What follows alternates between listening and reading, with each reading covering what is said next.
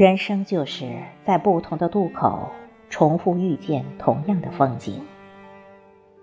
就像今天，是腊月二十三，又是习俗中的小年儿。岁岁有今朝，年年不同味。寒来暑往，四时更迭，早已记不清门前梧桐叶落了几回，梁上霜燕。往返了几遭，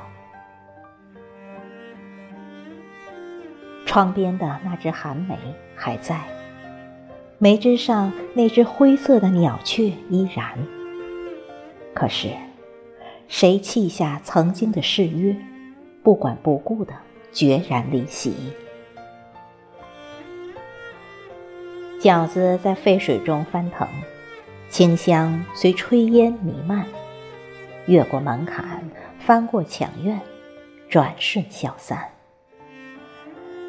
按理说今天要祭灶的，可是家里没有请灶神，也就省了那么多繁琐，只是煮了饺子，吃了芝麻糖，便草草的结束了。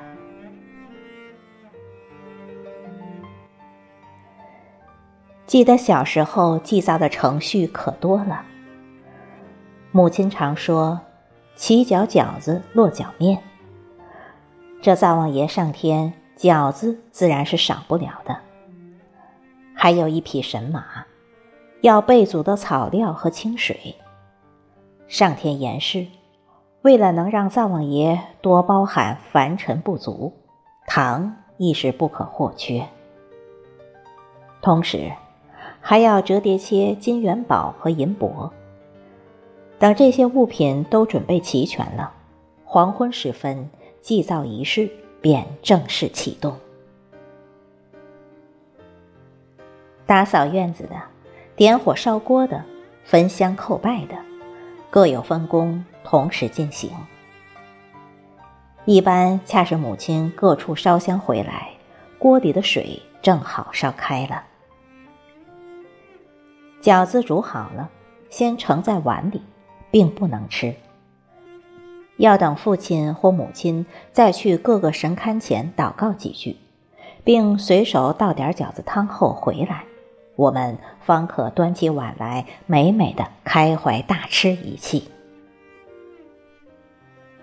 饺子吃完了，收拾完碗筷，天也已经全黑了，在昏暗的灯光下。母亲小心翼翼地从灶前取下灶王爷的神像，并口中念念有词地说着什么“多说好，少说歹”，一年一季换衣裳之类的絮语。而我们兄妹几个则忙着去取草料、清水和祭灶糖，并把门帘用木棍支得高高的，然后很惬意地立在灶台边。就像看一出很有意思的戏。当母亲终于祷告完了，点燃了香帛，焚烧了灶王爷的神像，祭灶仪式才算结束。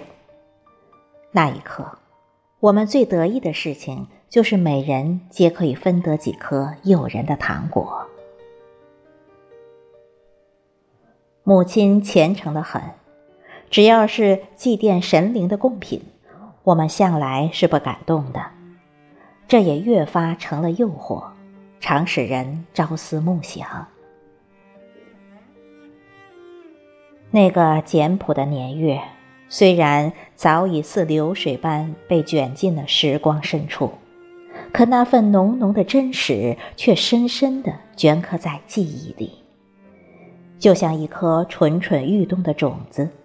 每到春天，就会钻出土壤，不经意的蔓延一地苍翠。斗转星移，桑田沧海，四季依然会一如既往的更迭。只希望，无论在哪个渡口，皆能遇同样的人，看同样的风景。